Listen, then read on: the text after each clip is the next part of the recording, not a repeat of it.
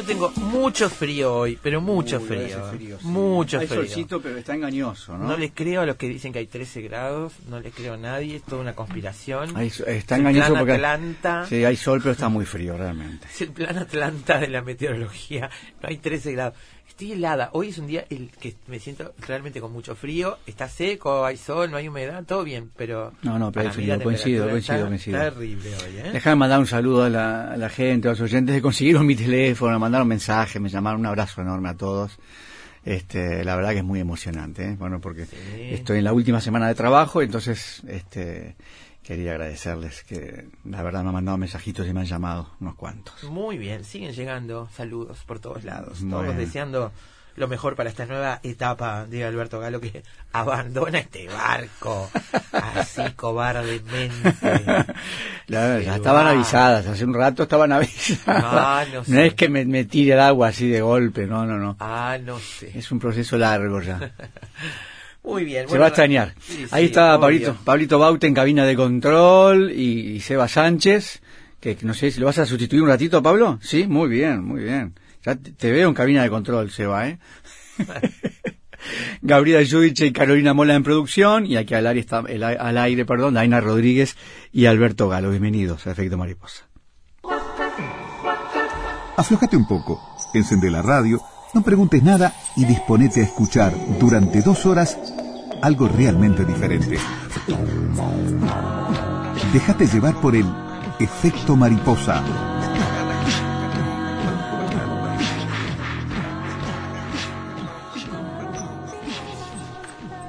El título para hoy, amigos, es El chillido y otros relatos. El título de una selección de 18 cuentos de Pedro Figari, que, salvo uno de ellos que fue publicado por el semanario Jaque en el año 1985, han permanecido hasta hoy inéditos. La edición del libro se realiza a partir de una investigación llevada a cabo por Juan Manuel Sánchez Puntigliano en el archivo Figari del Museo Histórico Nacional. Pues esto sigue siendo hoy una sorpresa para mucha gente, a pesar de que la beta literaria de Figari había sido reivindicada desde los años 60 por Ángel Rama, este, había, se habían publicado cosas. De todas maneras, para mucha gente, es todavía una sorpresa la beta literaria de escritor de Pedro Figari. ¿no? Sobre todo porque aquello de Ángel Rama era costumbrista y esto que ve la luz ahora es, aunque te parezca mentira, cuento fantástico. Sí. Es realmente extraño, ¿eh? Sí, señor. Y es, y es este, muy interesante. Bueno, ya vamos a hablar de esto en un ratito. Figari había intentado llevar a la imprenta una serie de relatos cortos acompañados por preciosos dibujos que fueron concebidos en París a fines de los años 20 del siglo pasado, una época en que vio la luz su poemario El arquitecto de 1928 y la utopía novelada Historia Kiria de 1930, que es fantástica realmente, es una curiosidad, que fue eh, editada aquí en Montevideo hace unos años por el Museo Figari. Eh, Historia Kiria, que es como una especie de utopía, una ficción utópica muy extraña, este, también eh, acompañada de dibujos de, de Figari. No vivió para haber publicados esos cuentos, pero dos décadas después, el crítico literario Ángel Rama dio a conocer una selección de los 10 que consideró mejores. Hoy, a casi 70 años de ese descubrimiento, el Museo Figari revela un nuevo territorio en la producción narrativa del artista. Con su característico sentido del humor, pero volcado también hacia temas fantásticos y oníricos, Figari nos ofrece una visión inquietante de la realidad cuyos límites comienzan a desdibujarse. Así que El chillido y otros relatos entonces es el título con el que vamos a trabajar hoy. Muy bien, lo primero, justamente, hablar de este libro que tengo aquí en mis manos, El Chillido de otros relatos. Vamos a, entrevistar, como tú decías, a Juan Manuel Sánchez Puntigliano, investigador encargado de analizar y transcribir los originales existentes en el archivo Figari del Museo Histórico Nacional, y con Pablo Tiago Roca, director del Museo Figari y responsable, junto a Juan Manuel, de la selección y las notas de este libro. Después vamos a comentar algo sobre los latinoamericanos de París en el cambio de siglo, en esos años 20. Hay unos cuantos nombres para mencionar y sobre todo unas cuantas eh, eh, cuestiones organizativas y de proyección cultural que tuvieron lugar en esos años en París y que tuvieron a los latinoamericanos muy presentes. Vamos a hacer un repaso porque este es el periodo en el que eh, concibió Figari estos relatos. Luego le pondremos un poco de música a la tarde de efecto mariposa, repasando canciones que fueron creadas en sueños, dado que este libro es, como decía Daina, bueno, muy onírico, es fantástico. De hecho, muchos de, muchos de sus cuentos, creo que ocho o nueve, este, terminan en que justamente el personaje o el narrador estaba soñando. Esto es lo que no me gusta mucho, digamos, ¿no? El Deus es máquina, ¿eh? cómo resuelve todo. Claro, este, pero por eso mismo vamos a, como en realidad son cuentos muy oníricos todos ellos, vamos a repasar sueños y canciones. Muy bien, después el chillido, la cría de la langosta.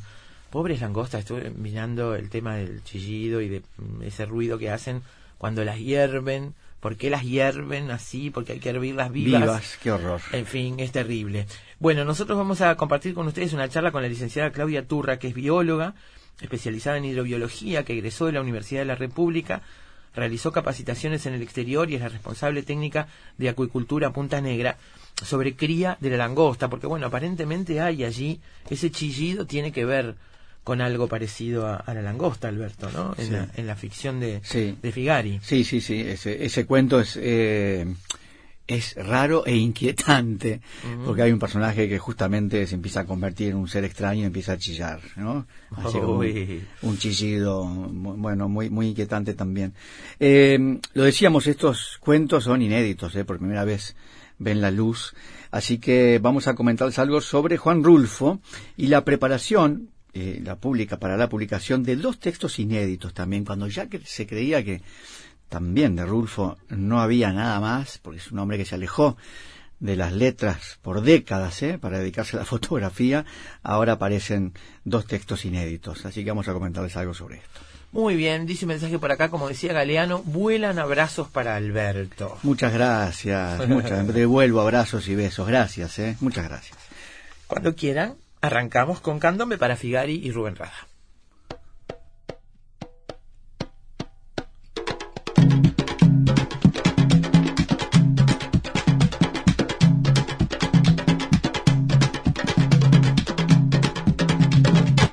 Querido amigo Figari, en la tierra mía. Usted nunca imaginó que el candombe le daría. De tanto mirar sus cuadros aquí en tierras vecinas, me di cuenta música como la mía. Querido amigo Figari, pintor de la tierra mía. Querido amigo Figari, pintor de la tierra mía. Don Figari, compañero de la vida, luchador de la hermosura por toda la tierra mía y compañero de la vida, hay que ver con qué dulzura pintos de la raza mía. Rompe la loca,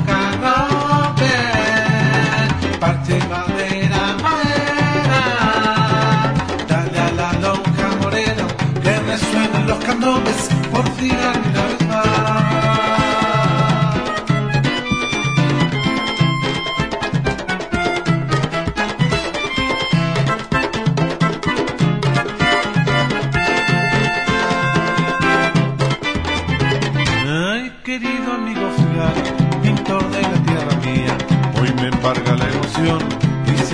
la poesía, la música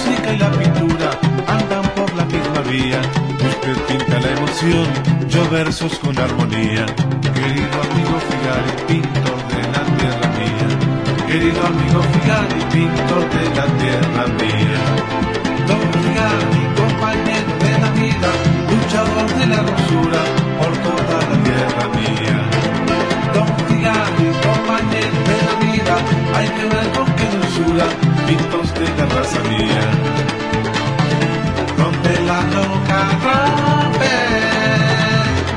Madera, madera. Dale a la loca morena, que resuenen los cantones, por fin la verdad. Rompe la loca, rompe, parche madera, madera. Dale a la loca morena, que resuenen los cantones, que resuenen los candombes, por fin una vez más, que resuenen los candombes,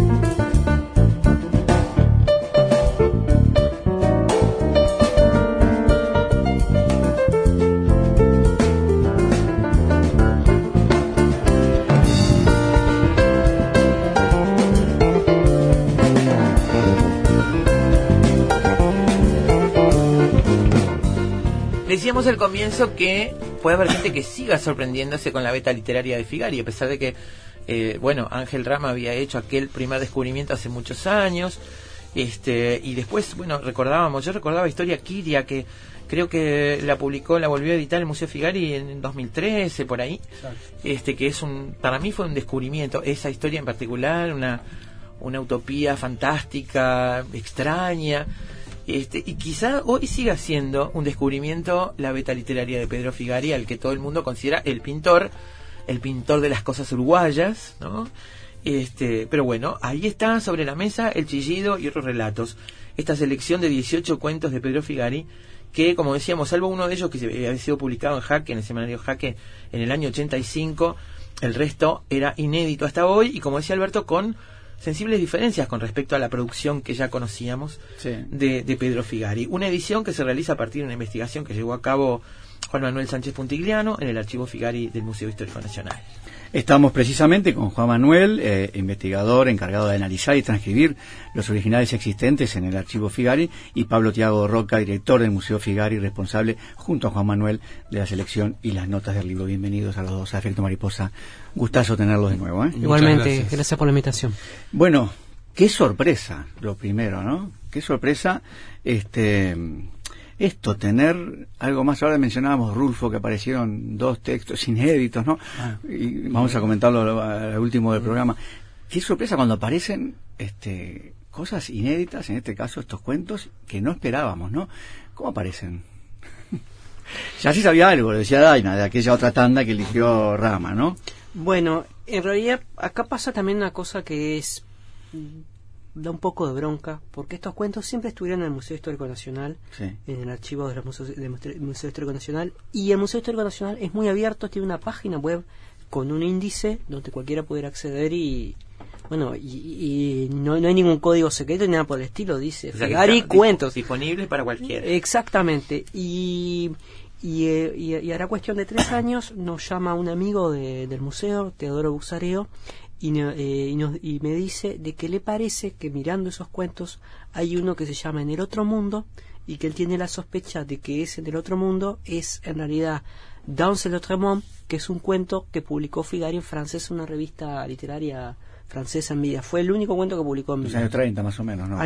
Eh, fue el, único que publicó en vida. El único que publicó en vida y publicó, este, se publicó traducido al francés este, y se decía, porque Rama lo dice, de que el, original en español estaba, estaba perdido. Y eso quedó como palabra sagrada. Entonces, bueno, me tomé mm, la molestia, por así decirlo, de ir hasta al Museo Histórico, buscar los archivos y efectivamente está este, ese cuento, pero además había un montón de cuentos. Y ahí le dije, eh, le dije a Tiago, mira, hay un montón de cuentos que no sabíamos que existían a Rama se le pasó eh, esto de que... ¿no? Bueno, o fue lo que Rama, lo que Rama descartó. Rama seguramente los debe haber descartado. Porque Rama eligió una selección de todo lo que tenía la producción de Figari, ¿no? La producción y eligió solamente 10 cuentos y que son los que se, emparentan con la pintura que mejor conocemos de, Figari, que también Figari pintó con todo el aporte al criollismo y todo eso. Bueno, acá hay cuentos de los eh, en el archivo y, y en el volumen este publicado hay cuentos que descartó Rama, pero después hay cuentos que Rama no da fe de haberlos visto. Lo que nosotros suponemos es que eh, tras la muerte de Figari, los archivos se separaron entre los descendientes y que Rama debe haber accedido a, un archivo que sería de alguna de las hijas de, Pedro Figari y estos archivos aparentemente pertenecían a, al hijo, al único hijo varón que quedó, que le sobrevivió al padre, que era Pedro Figari hijo. Entonces, este, y quizás por un tema, bueno, nunca lo sabremos, pero quizás con problemas familiares había como una compartimentación del archivo. Este, Yo me refería a eso, si aquel decía que estaba desaparecido, digamos, ¿no? A eso. Este, esta es la segunda sorpresa, ¿no? Eh, lo, primero decíamos, este Figari que, a ver, si, si bien, si bien es, es, costumbrista, no es figurativo, él, ¿no? Este, eh, con la pintura ha jugado de una manera increíble esa cosa que tiembla y no este que es maravillosa que es que es Figari. Este eh, en, en, los otros textos de Rama ahí claramente sí es muy costumbrista. Y entonces la segunda sorpresa son estos textos de tono fantástico este que yo por lo menos no imaginaba a Figari escribiendo algunos de estos cuentos, me sorprendieron algunos muchísimo, ¿no? Este, o sea, ahí me parece que hay un aporte enorme, porque ahí aparece otro Figari. Sí, pero es un Figari, es cierto, es otro Figari que, no, no lo esperábamos, pero que empieza a tirar lazos y conexiones con otras facetas que él tiene. ¿no? Sigue siendo un, un escritor eh, y, un, y un pintor que utiliza la escritura muchas veces para hacer una reflexión filosófica de algún tipo. Y, y- A veces en exceso. a veces en exceso, a veces en tono jocoso, ¿no? Claro. Eh, y que es lo que le da un poco de, de- de- vida, anima a estos cuentos, el humor, y, y que conecta con otras series de pinturas. Por ejemplo, hay, hay un cuento dedicado al circo y él tiene una serie de, de, Claro. pintura circense. Eh, y hay también una conexión que a mí me sorprendió mucho, que es un Figari, eh, digamos, que, que se lleva bien con la, con la modernidad.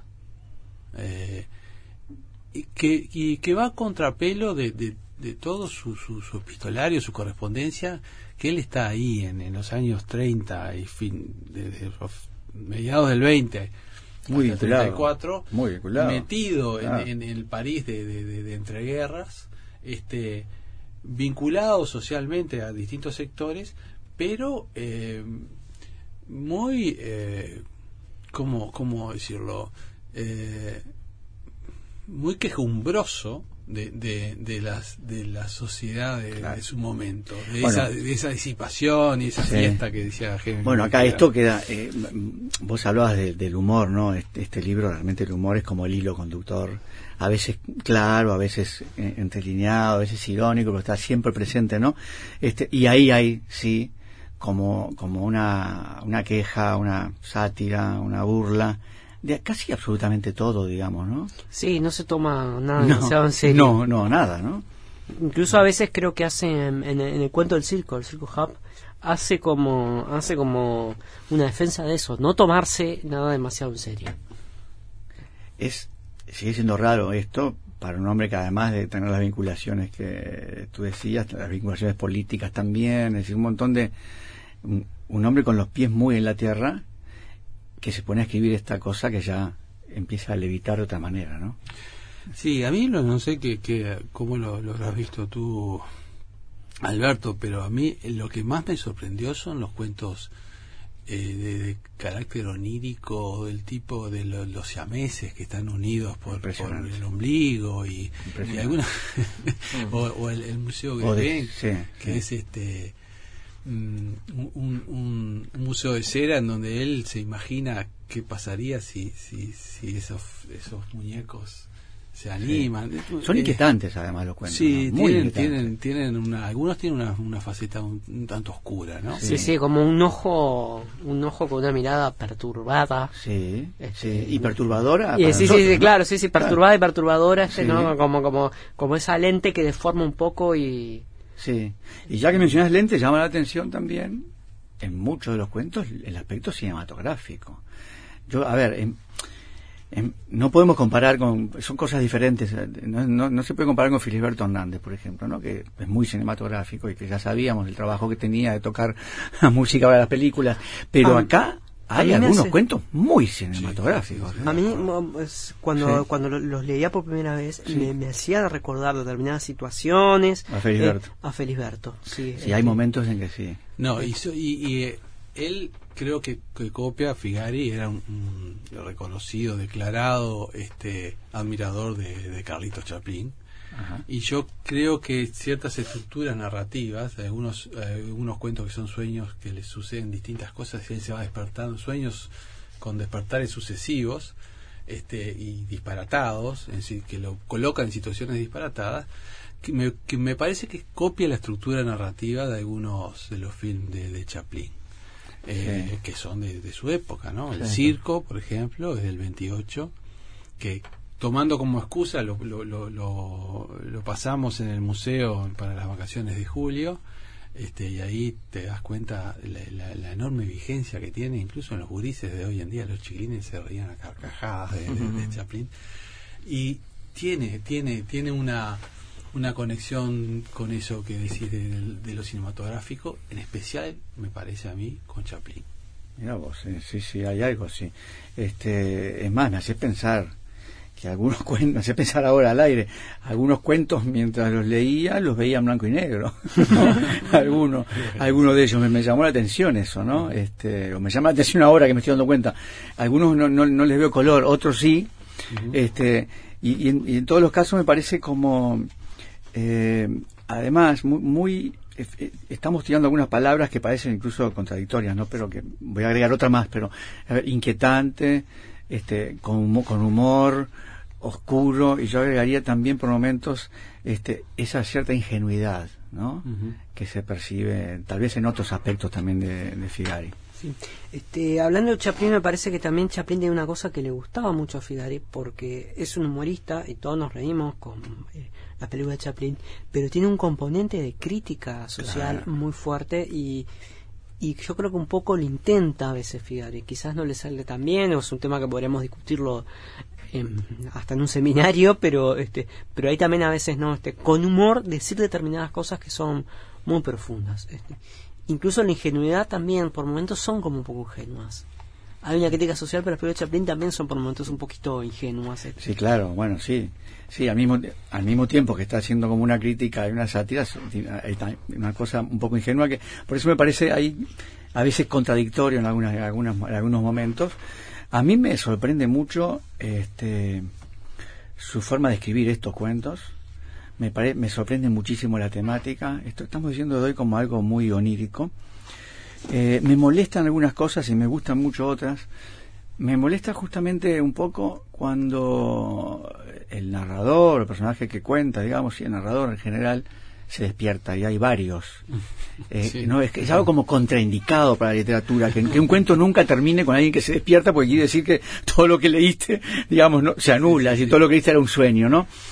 Pero que al mismo tiempo, dentro de esa cosa ingenua que tiene todo el relato, igual termina por calzar, no es raro esto que, que ocurre. A mí no, no me gusta, pero también reconozco que, que tampoco queda mal del todo en, en Figari, en este, en este contexto, digamos, ¿no? Incluso quizás en algunos cuentos que se va despertando varias veces, hasta quizás genera como cierto ritmo, ¿no? Este, Sí, sí. este, aunque a mí también me parece como, este, eso lo hemos hablado con Tiago en algún momento, me parece como un recurso muy de adolescente que está empezando a... Por eso hablaba yo de ingenuidad, cierta- cierta cosa, a sí. describir y que este como que no se anima quizás a, a meterse en lo inquietante y que esas situaciones estén pasando de, de- de verdad sin, sin mediar el sueño, ¿no?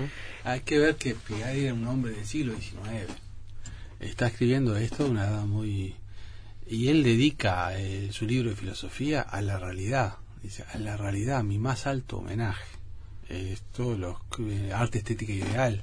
Es un tratado de filosofía donde ahí, ahí ya está casi todo el- las ideas filosóficas que después expandiría en otros en otras disciplinas. Ahí ya está Figari y es eh, un, un hombre que predica eh, contra las quimeras, se llama así, ¿no? Contra las ilusiones que nos vende la religión, eh, contra también los, los, falsos mesianismos y, y muy atado a la realidad, como, como una lectura muy... sin embargo, se permite est- estos cuentos Sí. Y hasta cierto punto se ve que, que se traiciona a último momento, dice, bueno, no, este era un sueño, ¿no? Siempre Sí. la- la- el, Claro, el claro. remate de, lo- de los cuentos... Creo siendo que- realista, digamos. Sí, sí, creo que es lo más cuestionable. Este, Eh, eh, eh, eh, te, te escucho con atención lo que decís, pero al mismo tiempo me haces pensar la época en la que estábamos. Estábamos también en una época donde aparece Freud y ahí aparece el sueño y ya casi los surrealistas. Sí, sí, ya Este, surrealistas. Entonces, está, al mismo tiempo me extraña que no se haya, que no, que no se haya lanzado con este contexto, digamos, ¿no? Es decir, mm, no los termino como un sueño, es lo que pasó y es lo que ocurrió. Chao. No, no da Que, ese- per- perdón, no, no son da todos así. ¿no? Tampoco que dejemos la impresión de que Mm. hay algunos donde sí se la juega acá también, ¿no? Sí, Sí, sí. sí. Sí. Sí, un Eh, cuento pero, de Broco, eh. Es un sí, igual el cuento de Brocua tiene la eh, tiene otro tiene como otra excusa que es algo que supuestamente le cuenta Brocua. Ujú. ¿no? Y que bueno, Bueno, y como, y como ya. Brocua está pescando, es un pescador, bueno, Sí. ya sabemos la No, fama que tienen los pescadores. este, Ahí no queda como un cuento, sino como una mentira. Poner Claro, podría así. ser, sí, sí. Pero lo cuentan como, pero ahí funciona muy un- bien. Un igual. spoiler con, con el, con un cuento de Brocua es un. un, Sí. eh, Está en la contratapa, igual, un- se puede. un- sí, Sí. no, ¿está en la contratapa? Sí, sí, sí. Ya, ya ni me acuerdo. Pero, eh, es un pescador que, que, que saca un pez que se transforma en un humano y son los, los muertos. Que, que van al mar, van al mar y, se- y es una especie de fábula, ¿no? Sí, sí. Este tiene eso de más más parecido a una fábula eh, que a un que a un sueño y ahí no está la excusa de, de- No, de- no, no. sueño Por eso te decía, no, ahí no. y es y es un, uno de los pocos de estos que encontramos que, que Juan Manuel encontró ilustraciones son muy lindas también ¿no? No hablamos de eso, pero el libro está acompañado justamente por ilustraciones de él mismo, ¿no? Mm. Y muy lindas todas ellas. ¿eh? Sí, Eh, lo- las ilustraciones vienen solamente de dos cuentos, que son este un cuento de Sí. y otro que se llama Papá.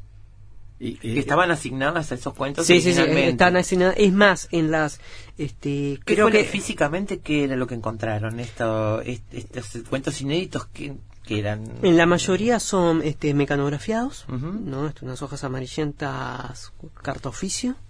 Este, iba a decir a cuatro, pero no existía la cuatro, era, Sí, sí. el oficio es un poco Claro. más grande. Este, y aparecen en estos dos casos, además, este, eh, ilustraciones, este, este, Sí, en el una, mismo- una hoja con, una hoja con ilustraciones este, intercalada con en el cuento y que incluso creo que es en un cuento de Brocua que uno ve a mano todas el- la mayoría de los mecanografías tienen buenas eh, correcciones a mano y uno ve a mano números al lado de- del texto que es, eh, y, un- y cuando ve digamos las ilustraciones están numeradas lo que hace pensar no que ya estaba O sea, es pensando una cosa pronta para imprimir, para mandar a, a- una imprenta, a una editorial, digamos. más o menos sí prácticamente Sí. No, y algo que no dijo Juan Manuel, pero que él conoce muy bien, es que eh, Figari pensaba publicar.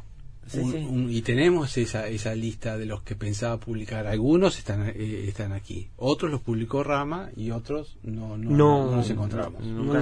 Sí, o- otros quizás están en archivo y no los publicamos, y hay otros que no se encontraron. Era un volumen de 17, 17 cuentos que yo creo que si sumamos los de Rama con los que están en- que encontramos nosotros en el archivo histórico, este, quizás llegamos a 14 más o menos. Tendría que tendría que hacer los números ahora, pero Y no. Juan Manuel, tú haces, ustedes hacen una selección de eso que encontraron, o sea, por, por lo tanto hay más material Sí, inédito. sí, sí.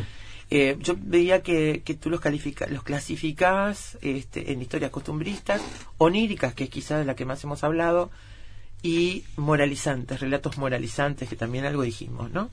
Esa especie de este, las fábulas con moraleja, las consejas, capaz que a eso se refería Rama cuando decía que eran más consejas que, que cuentos.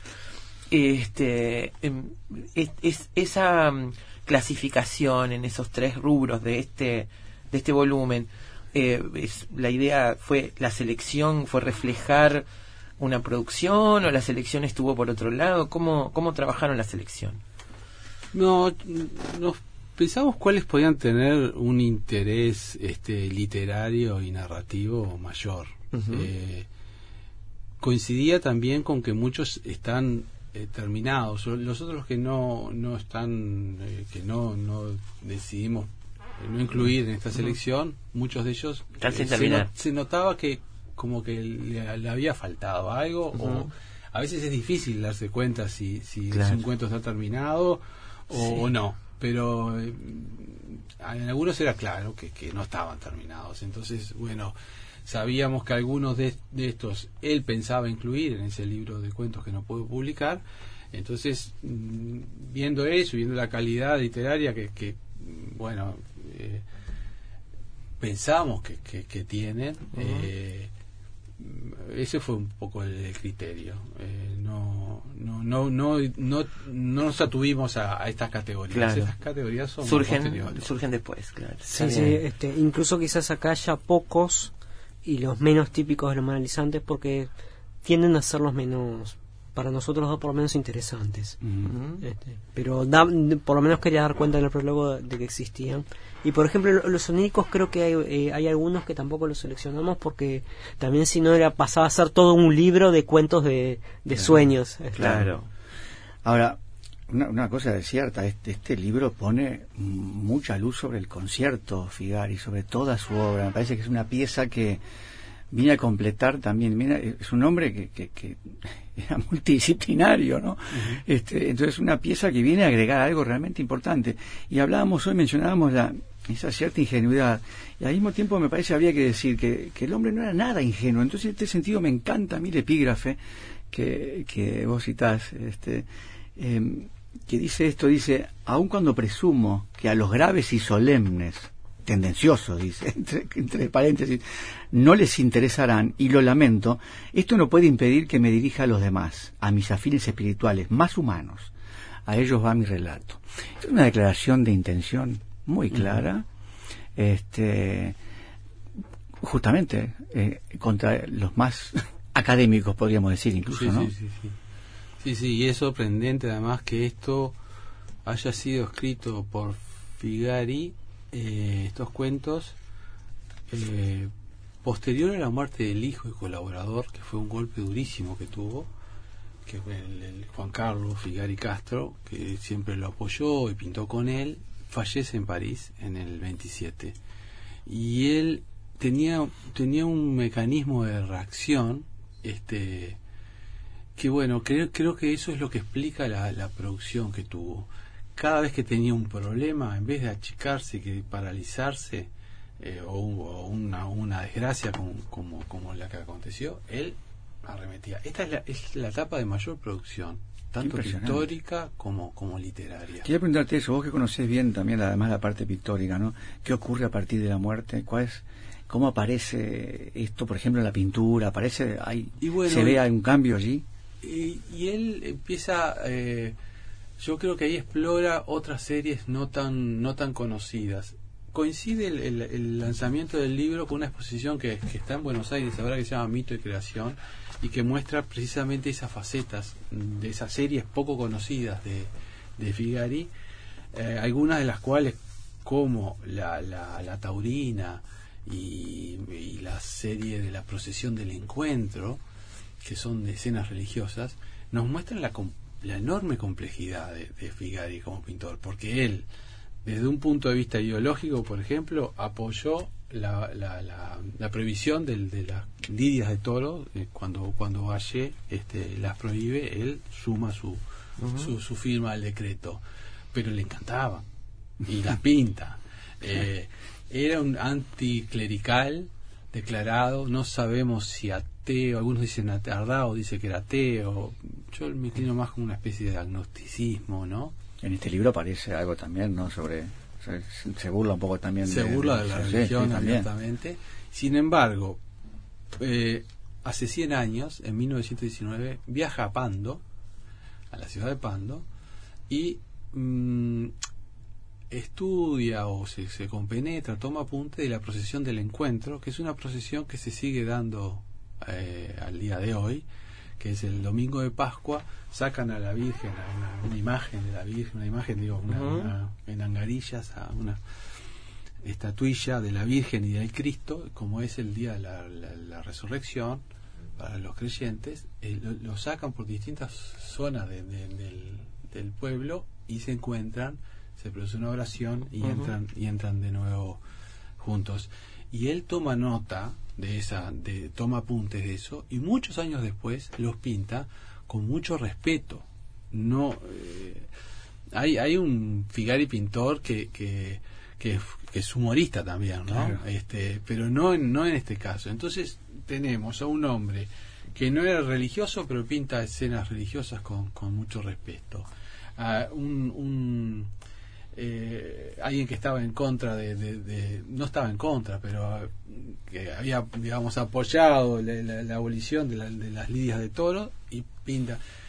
Es un y ser que era defensor del realismo y escribe y, cuentos fantásticos y, cuentos fantásticos y pinta este, este cuadro llamado fantasía que es un que es una declaración del derecho a soñar.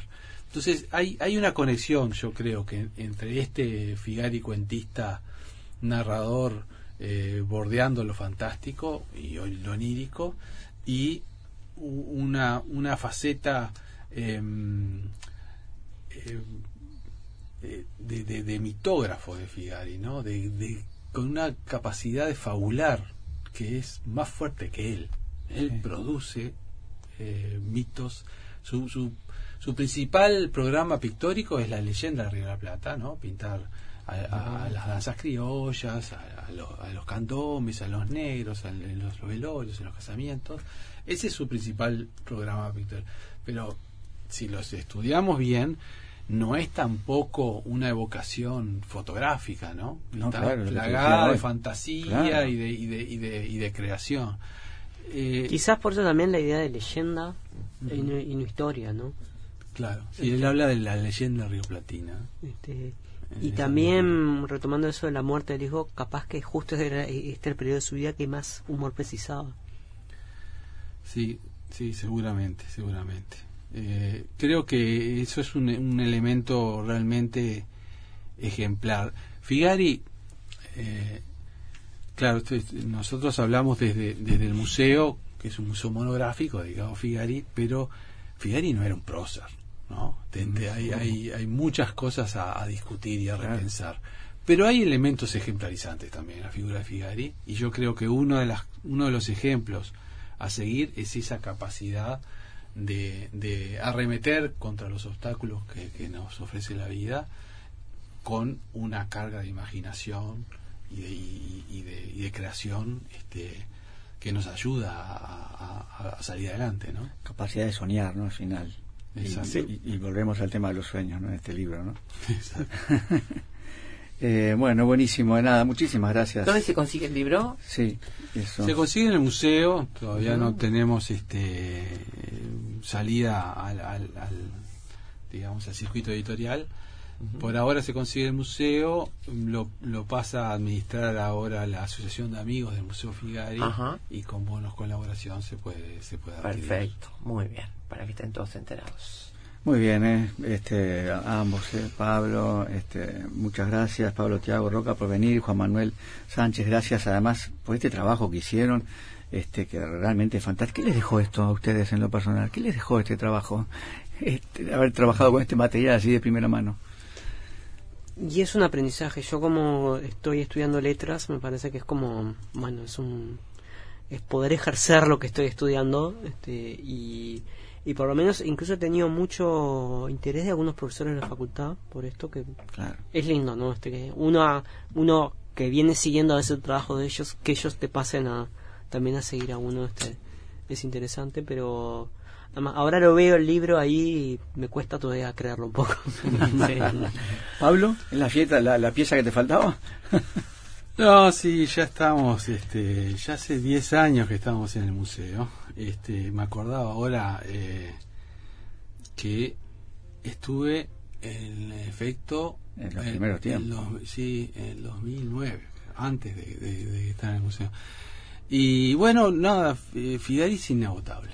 La verdad que esa es la, la conclusión a la que a la que me lleva esto. Eh, siempre hay, es una figura muy compleja, contradictoria a veces, como decías, en distintos planos y en disciplinas, y con un saber enciclopédico que, que, que nos supera, que te supera. Entonces, bueno, uno siempre está atrás tratando Claro, de está descubrir cansado.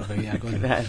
Ah, y tenía otra cosa, además, Figari, que guardaba todo, ¿no? Entonces guardaba todos los papelitos, guardaba todos los originales. Eso todo, está bueno. entonces, Para nosotros siempre está apareciendo. Somos un, somos un equipo chico también en un país chico. Este, claro, realmente claro. quizás una figura como Figari en, en otro en otro país capaz que hubiese un grupo no este de, investigadores atrás este, y produciendo produciendo otro ritmo que podemos producir acá pero Claro. este, que era un poco también este lo que siempre eh, aprovecho para decir no que tenemos muchos archivos en, como museo pero como sociedad y generamos más archivos de lo que podemos trabajar Sí. este y, bueno y, y, y- y lo que nos pasó con esto cuento de Figari va a seguir pasando con Figari y otros muchísimos otros sí, eh, sí, intelectuales sí. porque no el, tema, la- el tema de los archivos nosotros lo hemos tratado de distintos ángulos en efecto mariposa, todo tipo de archivos públicos, cómo se trabaja, es un universo tan enorme y hay gente trabajando, haciendo un esfuerzo muy grande para, para conservar y sistematizar el acceso a eso. Y, este, y sí, es cierto, es un universo enorme, hay que, este, quizás lo que habría que hacer sería este, tener un poco más cerca el acceso, la puerta más cerca de la gente este, en el sentido de con la comunicación, digamos, ¿no? De lo que hay, de cómo la gente se puede orientar para buscar orientar. cosas. Sí, sí, Bueno, eh, no, una Este, cosa- pero el esfuerzo que está haciendo mucha gente en las Mm. oscuridades de sótanos es mucho, es, Es mucho. mucho, sí. Eh, no, una cosa que, que es, es oportuno decir, eh, tanto el Chillido como las otras publicaciones, todo lo que ha publicado Figari y, y se puede descargar de forma gratuita de la- del, del sitio web de- del museo. del museo. Eh, está también en Anáforas, que es un, es un sitio que saca el Lisa Blockbear. y Hace poco hablamos con Lisa sobre anáforas. Sí. Y- a eso me refería también con el trabajo Claro, de, buscar archivos. Es impresionante. que lindísimo hay. que, están haciendo. Y, y bueno, y el museo también este, tiene en su sitio web todas las publicaciones que ha tenido, inclu- incluyendo el de Chillido y otros relatos eh, que se pueden descargar gratuitas y leer, ¿no? Nunca es lo mismo para nosotros. Yo eh, digo, igual está lindo Sí, tenerlo así en este libro, que además quedó muy claro. lindo, un trabajo muy, Claro. muy, muy bueno. ¿eh? Así que bueno, muchas gracias. No, las, los agradecidos somos efecto nosotros este, por, por esta invitación. Gracias. Muchas gracias a ustedes.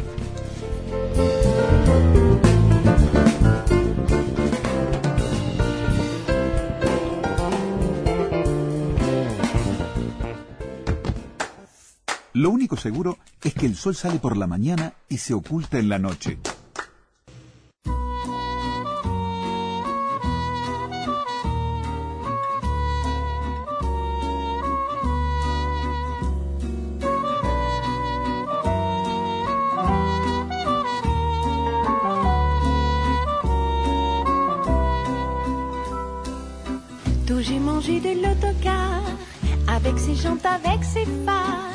Ensuite j'ai fumé une berline, pures essences raffinées de benzine. Paris j'aime ton gasoil, l'odeur de ton excitation moteur. Paris tu es la capitale. Bueno, eh, el chillido es el título de Efecto Mariposa para esta tarde. Déjame comentarte algo que dice aquí justamente Pablo Tiago Roca en, la- en, en- en una nota que escribe al final, en un epílogo sería. Dice, y en la ciudad luz, eh, atraídos por el esplendor juvenil de los cartones de Figari, lo visitan entre otros Paul Valery, James Joyce, Ramón Gómez de la Serna y, y Alejo Carpentier, entre otros. ¿eh? Algunos de los nombres. Algunos de los nombres Sí, muchos, de París de entonces. algunos de los algunos latinoamericanos, ¿no? Sí. Eh, Daniel Emilio Rojas es historiador y filósofo, es catedrático de la Universidad de la Sorbona eh, y escribe este este ensayo, este trabajo los latinoamericanos de París en el cambio de siglo, analizando sobre todo el libro alemán La capital de América Latina de Jan Streckert que es, se suma una lista de trabajos históricos sobre la vida, la sociabilidad y las actividades de los extranjeros en la metrópoli francesa de los siglos XIX y XX. Eh, es la reescritura de una tesis de doctorado, es un libro que se basa en una investigación estadística y archivística de los latinoamericanos que pasaron o vivieron en la ciudad luz durante la Tercera República. Eh, París fue el punto de encuentro de los latinoamericanos desde mediados del siglo XIX hasta primera década del XX. Ninguna otra ciudad albergó una comunidad latinoamericana tan amplia y diversa como la que tuvo la ciudad Luz en esa época. Intelectuales, artistas, exiliados, activistas, políticos, miembros de las élites convivieron en el mismo microcosmos urbano y asistieron a los mismos eventos y leyeron los mismos periódicos y revistas. Fue en París donde se creó por primera vez la idea de América Latina, dice este ensayo. Los latinoamericanos fueron un grupo importante de la ciudad en el periodo estudiado, contribuyeron significativamente a la creación y difusión de una identidad latinoamericana en América Latina y en Europa. Por eso, para estudiar la historia de ese grupo, es necesario pensar la historia de París en una dimensión transnacional y estudiar la construcción de la identidad latinoamericana en un contexto planetario. Y yo pensaba en lo que decía Rama sobre la construcción, a propósito de Figari, de su trabajo pictórico y literario, además de su rol de pensador y educador, en la construcción de símbolos, ya no para el continente, pero sí para Uruguay, y a partir de allí para el continente, ¿no? Sí. Para de los símbolos de lo que somos y cómo nos vemos. Sí, bueno, la, la atracción de los latinoamericanos por, por París y la cultura francesa no era una novedad de la segunda mitad del siglo XIX. En el siglo de las luces, Francia fue un polo cultural y científico. La novedad estuvo más bien en el aumento del flujo de latinoamericanos que viajaban a Europa. Y acá hay algunos números, por ejemplo, de 4.000 latinoamericanos en la década de 1870 se pasó a 6.000 en 1900 y a 15.000 en 1924. Es impresionante, ¿no? Hay que pensar en el inicio de la navegación a vapor en 1860, la instalación del primer cable telegráfico transatlántico en 1874, acortaron la distancia que había entre América y Europa. Esto también es parte de las estadísticas de este, de este libro, ¿no? Eh, la llegada de los latinoamericanos a París hizo posible un intercambio cultural y político inédito hasta ese entonces, y fue en el microcosmos parisino donde intelectuales, políticos, artistas, comerciantes y exiliados provenientes de Río Grande hasta Tierra de Fuego se dieron cita para elaborar un diagnóstico global del continente. Así, en contacto permanente con la vida política y cultural de la ciudad, los latinoamericanos abordaron una serie de debates que se convirtieron en el núcleo de una reflexión sobre su lugar en el mundo, entre los que estaba la producción literaria y plástica, el indigenismo, la necesidad de enfrentar la hegemonía de los Estados Unidos en América Central y en el Caribe, ¿no? Ahí está la, la, clave de la cuestión. Muchos actores latinoamericanos, muchos trabajando desde diferentes ángulos, ¿no? Diplomáticos, intelectuales y artistas, eh, por un lado, élites sociales y económicas por otro, en algunos casos muy poderosos, ¿eh? latinoamericanos poderosos que se hacían muy conocidos allá, y exiliados políticos y activistas, es decir, todos ellos trabajando juntos para pensar, digamos, este, este, el hecho latinoamericano. Sí. Hay un ejemplo que cita este autor como el más revelador de esta generación germinal, que es el del colombiano José María Torres Caicedo, que junto al chileno Francisco Bilbao fue uno de los primeros en emplear la expresión América Latina en su poema Las dos Américas. El 29 de enero de 1879, Torres Caicedo fundó en un edificio de la calle Montigny en París la Asociación Unión Latinoamericana, que reunió a numerosos representantes de la diplomacia y de las artes de la ciudad. Y frente a un público heterogéneo, este colombiano hizo un llamado a renunciar a las nacionalidades para construir una identidad latinoamericana común. Y dijo, habrá un momento para todos nosotros en el que no seremos ni peruanos, ni bolivianos, ni argentinos, ni dominicanos, ni haitianos, ni uruguayos, ni venezolanos, ni ecuatorianos, ni colombianos, ni centroamericanos, seremos latinoamericanos. Fíjate vos donde allí en París entonces nace este concepto de Latinoamérica. Según Streckert, el autor de este, de este trabajo, de este ensayo, una de las características de la comunidad latinoamericana en París durante la Tercera República fue su crecimiento demográfico sostenido. Esto es las cifras que vos hablabas, Alberto, en, pocos años, ¿no? Lo que cambió. Ahí hay algunos datos que queríamos para contextualizar, digamos, ¿no? Ese Figari de aquel entonces en aquel París. El chillido y otros relatos, el título de Efecto Mariposa para esta tarde. Recomendamos este libro, ¿eh? vale la pena acercarse. Ya lo dijo Pablo, allí mismo en el Museo Figari lo pueden conseguir el libro, o si no, se acercan por la web y lo leen allí, porque realmente este, es la pieza que faltaba, me parece a mí, es, otro Figari que aparece acá.